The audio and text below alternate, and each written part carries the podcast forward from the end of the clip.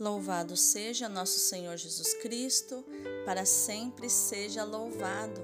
Hoje é quinta-feira, 26 de janeiro de 2023, terceira semana do tempo comum, e hoje celebramos a memória de São Timóteo e São Tito, bispos e discípulos do apóstolo Paulo. Timóteo nasceu em Listra, próximo de Tarso. Sua mãe era judia e o educou na religião hebraica. Desde pequeno, tinha um grande amor pela Sagrada Escritura. Sua vida foi marcada pela evangelização e pela santidade de São Paulo e também por São João Evangelista. São Paulo, no início de sua segunda visita missionária, foi tocado pelo testemunho de São Timóteo. Então o escolheu para ser seu companheiro de viagem, pois era estimado pelo povo de Listra e Icônio. Na Bíblia encontramos as duas cartas que São Paulo escreveu exclusivamente a Timóteo. Começando a segunda carta, no capítulo 1, versículo 2, dizendo assim: A Timóteo, filho caríssimo, graça, misericórdia, paz da parte de Deus Pai e de Jesus Cristo, nosso Senhor. Nesta carta é possível perceber que ele foi fruto de uma evangelização que atingiu não somente a ele, mas também sua família. O apóstolo Paulo escreve assim: Quando me vem ao pensamento as tuas lágrimas, sinto grande desejo de te ver para me encher de alegria. Confesso a lembrança daquela tua fé tão sincera que foi primeiro a de tua avó Loide e de tua mãe Eunice, e não tenho a menor dúvida, habita em ti também. Acompanhando São Paulo nas viagens, Timóteo atravessou a Ásia Menor e foi até a Macedônia. E seguidamente foi para Atenas, onde foi enviado para a cidade de Tessalônica e dali prosseguiu para Corinto, colaborando na evangelização dos cristãos. Timóteo ficou reconhecido como um pastor valoroso. Foi o primeiro bispo de Éfeso e, nesse contexto, conheceu e foi discípulo de Nosso Senhor, seguindo as pegadas do evangelista São João. Conta-nos a tradição que no ano de 95 o santo havia sido atingido por pagãos resistentes à boa nova do Senhor e por isso foi martirizado. São Timóteo, homem de oração, um apóstolo de entrega total a Jesus Cristo, viveu a fé em família, mas também propagou a fé para que todos conhecessem Deus, que é paz. Já Tito foi o segundo e grande colaborador de São Paulo. Convertido e batizado por São Paulo, provinha de uma família grega e pagã. Companheiro de missão por volta do ano 48, Tito foi para Jerusalém com São Paulo para o concílio. São Paulo apresentou aos apóstolos e se opôs a que ele fosse circuncidado, como era o desejo dos cristãos judaizantes. Tito tornou-se um símbolo do valor universal do cristianismo, independente da nacionalidade ou raça. A fim de substituir Timóteo, São Paulo confiou a Tito a missão de levar a obediência à comunidade rebelde de Corinto. O zelo e a ponderação de Tito estabeleceram a paz entre a igreja em Corinto e o apóstolo dos gentios. Gentios eram chamados os não convertidos, os não judeus. Apresentado como bispo de Creta, Tito encontrou dificuldades em seu apostolado sobretudo por parte dos judeus, que eram sempre opostos ao Evangelho. Relatos de Eusébio, Teodoreto e Santo Isidoro dizem que Tito seguiu evangelizando em Creta até o fim de sua vida. De acordo com a tradição, São Paulo escreveu duas cartas a Timóteo e uma a Tito. As cartas do Novo Testamento revelam ensinamentos para a formação dos pastores e dos fiéis da igreja. Santos Timóteo e Tito, rogai por nós. Vamos orar a palavra? Iluminai, Senhor, as nossas ações, para que em vós comece e em vós termine tudo aquilo que fizermos no dia de hoje. Em nome do Pai, do Filho e do Espírito Santo. Amém. Rogai por nós, ó Santa Mãe de Deus, para que sejamos dignos das promessas de Cristo. Divino Espírito Santo, consumi em mim tudo aquilo que me impede que eu me consuma em vós. Dá-me amor apaixonado à palavra de Jesus, a Jesus que é a própria palavra de Deus. Amém. A primeira leitura de hoje é da segunda carta a Timóteo, capítulo 1, versículos do 1 ao 8. Paulo, apóstolo de Jesus Cristo, pelo desígnio de Deus, referente à promessa de vida que temos em Cristo Jesus. A Timóteo, meu querido filho, graça, misericórdia e paz da parte de Deus Pai e de Cristo Jesus, nosso Senhor. Dou graças a Deus, a quem sirvo com a consciência pura, como aprendi dos meus antepassados, quando me lembro de ti, dia e noite, nas minhas orações. Lembrando-me das tuas lágrimas, sinto grande desejo de rever-te e assim ficar cheio de alegria. Recordo-me da fé sincera que tens aquela mesma fé que antes tiveram tua avó Loide e tua mãe Eunice. Sem dúvida, assim é também a tua. Por este motivo, exorto-te a reavivar a chama do dom de Deus que recebeste pela imposição das minhas mãos.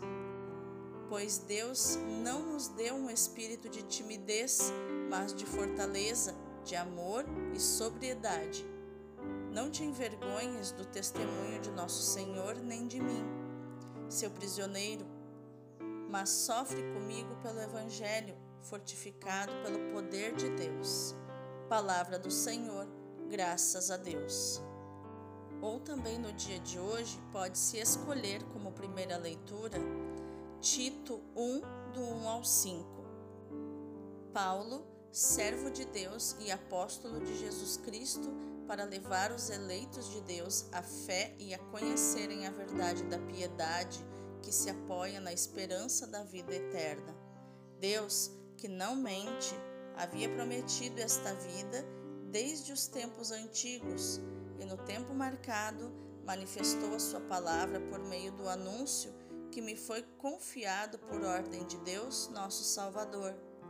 A Tito, meu legítimo filho na fé comum, Graça e paz da parte de Deus, Pai, e de Jesus Cristo, nosso Salvador.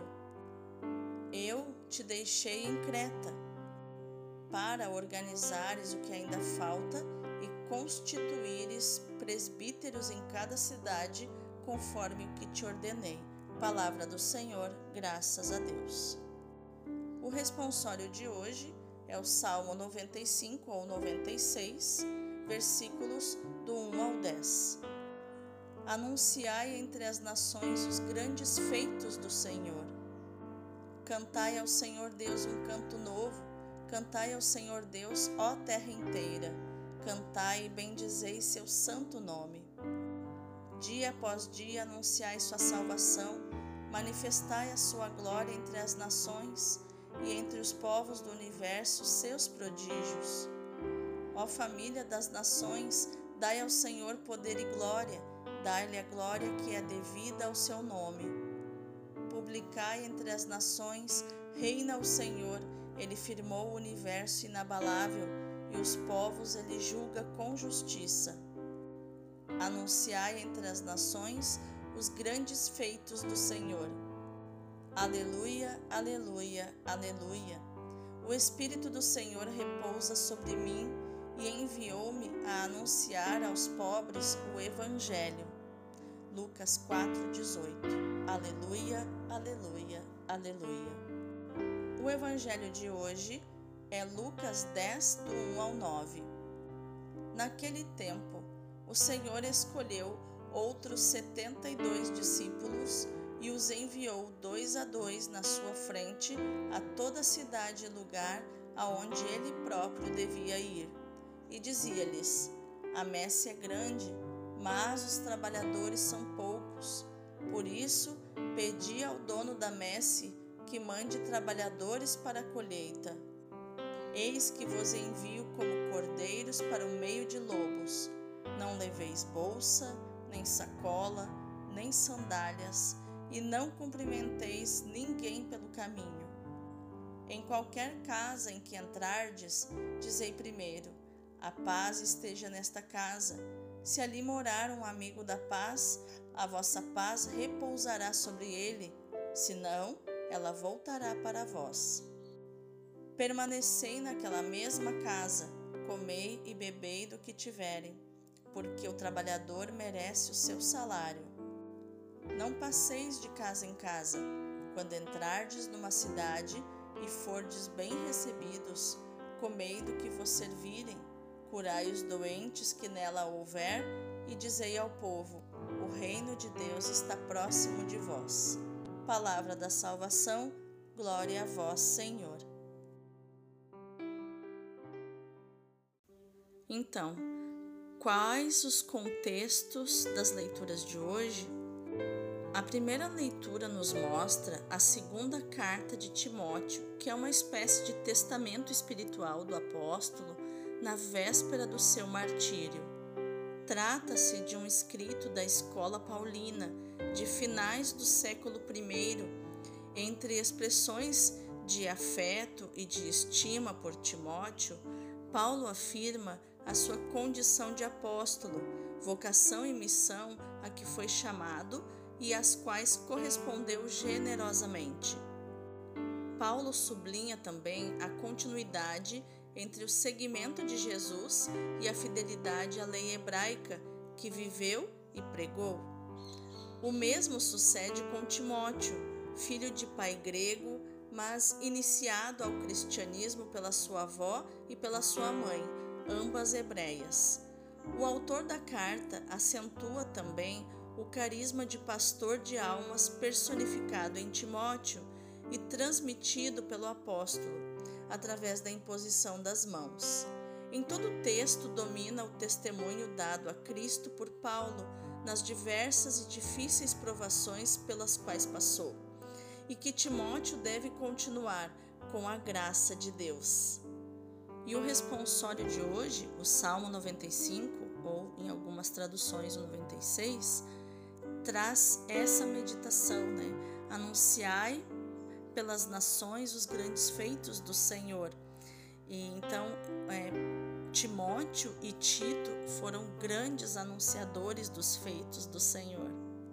Já o Evangelho de hoje nos mostra que a obra de Jesus está internamente aberta e realiza-se através dos discípulos. Os doze continuam a ser fundamento de toda a missão da igreja. Mas, juntamente com eles e depois deles, Jesus escolheu muitos outros. A messe é grande e os trabalhadores acabam sempre por ser poucos.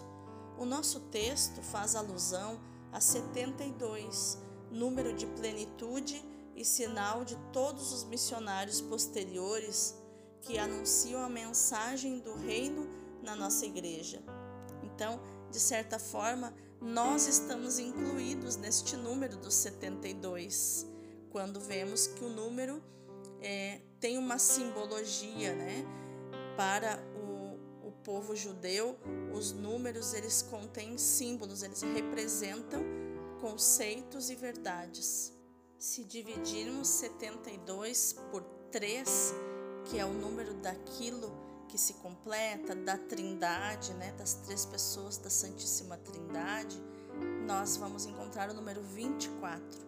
3 vezes 24 dá 72. Né? O que, que representa o número 24? As 12 tribos de Israel mais os 12 apóstolos, né? a plenitude dos tempos, o anúncio do reino de Deus acontece com a plenitude dos tempos, com a totalidade dos missionários anunciando o reino de Deus. Através desses discípulos, a missão de Jesus alcança todas as fronteiras da história, chegando à plenitude na grande meta da colheita escatológica. Escatologia é tudo que na teologia e na filosofia fala do fim dos tempos, da segunda vinda de Cristo, do fim do mundo. Mas vamos meditar mais profundamente as leituras de hoje. Paulo diz no versículo 6: Recomendo-te que reacendas o dom de Deus que se encontra em ti. Ele fala a Timóteo. Para nós, esse dom é a vocação cristã, primeiro anel de uma corrente de dons que Deus tem para nos dar. Podemos meditar nesse dom na perspectiva da fraternidade, sublinhando dois aspectos: a simplicidade fraterna e a fidelidade fraterna. Quanto à simplicidade fraterna, não havemos de nos julgar mais do que os outros, alimentar ambições, ser presumidos presunçosos, altivos, soberbos, arrogantes, imodestos ou orgulhosos. Pelo contrário, há que fazer-nos pequenos com os outros, com os outros irmãos entre os irmãos. Quem quiser ser grande entre vós, faça-se vosso servo, diz Jesus em Marcos 10, 43. A fraternidade cristã apoia-se numa igualdade fundamental. Diante de Deus, todos somos iguais. Diante dos outros, todos somos carentes, necessitados. Como diz o salmista, sou um pobre necessitado de salvação. Por isso, ninguém pode pretender ser mais do que os outros. O nosso modelo é Jesus, que se fez nosso irmão poderia fazer sentir o seu poder, a sua autoridade, mas preferiu estar no meio de nós como, como aquele que serve. Pois quem é maior, o que está sentado à mesa ou o que serve? Não é o que está sentado à mesa? Ora, eu estou no meio de vós como aquele que serve. Jesus disse isso em Lucas 22, 27. A fraternidade, a simplicidade fraterna manifestam-se também como afeto fraterno. Os sentimentos recíprocos entre Paulo e Timóteo manifestam essa igualdade de afeto solidário e não meramente jurídica. Ao lembrar-me das tuas lágrimas, anseio ver-te para completar a minha alegria, Paulo diz a Timóteo no versículo 4. Timóteo tinha chorado quando Paulo partiu. Paulo deseja estar com os irmãos que se amam. Por vezes chama Timóteo irmão, mas aqui chama-o de filho querido, porque o gerou para a graça de Cristo pela pregação e pelo batismo. A fraternidade inclui outro aspecto, ainda mais realista e exigente: a fidelidade fraterna.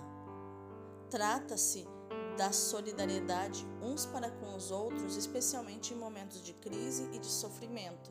Vós sois os que permaneceram sempre junto de mim nas minhas provações. Ele diz em Lucas 22, 28. Jesus, né, dizendo aos seus discípulos: É isto que faz perdurar e crescer a fraternidade. Irmão é aquele que ajuda o seu irmão. Jesus se fez nosso irmão para nos ajudar e ajudou mesmo à custa de muito sofrimento. Ao fazer-se nosso irmão, também quis precisar da nossa ajuda e ser ajudado por nós. Por isso, ele se alegra com os apóstolos que permaneceram junto dele nas suas tribulações. Paulo pede a Timóteo que ponha em prática na solidariedade fraterna essa fidelidade. Não te envergonhes de dar testemunho de nosso Senhor, nem de mim, seu prisioneiro, mas compartilha o meu sofrimento pelo Evangelho, apoiado na força de Deus, Paulo diz a Timóteo no versículo 8. Havemos de sentir esta solidariedade de modo particular para com aqueles que têm maiores responsabilidades na igreja. Geralmente, cobramos essas pessoas muito, exigimos, criticamos, mas são nossos irmãos. Devemos honrá-los, ajudá-los a desempenhar o seu papel de liderança. Se Jesus se fez nosso irmão, é porque quis nos ensinar a viver esse espírito de fraternidade, porque sem isso não é possível caminhar no amor. Vamos orar? Senhor, bem sabes que a nossa solidariedade para com os irmãos muitas vezes dá lugar ao desejo de sermos os primeiros. Mesmo nas atividades pastorais, em vez de partilharmos com simplicidade e alegria as responsabilidades, muitas vezes queremos impor as nossas decisões e os nossos pontos de vista. Dá-nos um coração manso e humilde como o teu, Senhor. Ajuda-nos a pôr no centro o teu evangelho e não as nossas convicções. Põe ordem e clareza nas motivações do nosso agir para vencermos o nosso orgulho, mesmo quando mascarado de boas intenções. Dá-nos a alegria de nos reconhecermos pequenos. Seja a nossa única força e nada nos meterá medo. Amém. Vamos contemplar essa palavra através dos olhos e do coração do Padre Leão Deon, do Sagrado Coração de Jesus. Ó Jesus, que nos dissestes para aprendermos do vosso coração a sermos mansos e humildes, tornai o nosso coração semelhante ao vosso. Como é manso e humilde o menino divino de Belém e de Nazaré. É o seu caráter próprio, é o estilo da sua vida. Na sua vida pública, é manso e bom para com todos. Isaías o tinha descrito no capítulo 42, versículo 1, e Jesus deleitava-se a reler este quadro na sinagoga. Jesus dizia: Eis o meu filho bem-amado, que não gosta das querelas, dos gritos, do barulho das praças, não quebra a cana rachada e não extingue a mecha que ainda fumega. Jeremias o tinha apresentado como um cordeiro cheio de mansidão. São João chama-o o cordeiro que é sacrificado desde a origem do mundo. Quando entra em Jerusalém, sobre a sua modesta montada, é o rei de mansidão predileto por Isaías e Zacarias, como está em Mateus 21. Na sua paixão, a sua mansidão traduz-se pelo seu silêncio e pela sua paciência. A mansidão, de São Paulo, é fruto do Espírito Santo, com as virtudes que se lhe assemelham: a paz, a benignidade, a bondade, como está em Gálatas 5:22. A caridade é mansa, benevolente, amável. São Paulo repete a todas as igrejas, aos Efésios, aos Gálatas, aos Coríntios. Recomenda a Timóteo para ser manso para com todos, paciente e modesto, como convém a um bom servidor de Deus. Ele diz isso na segunda carta a Timóteo, capítulo 2, versículo 24.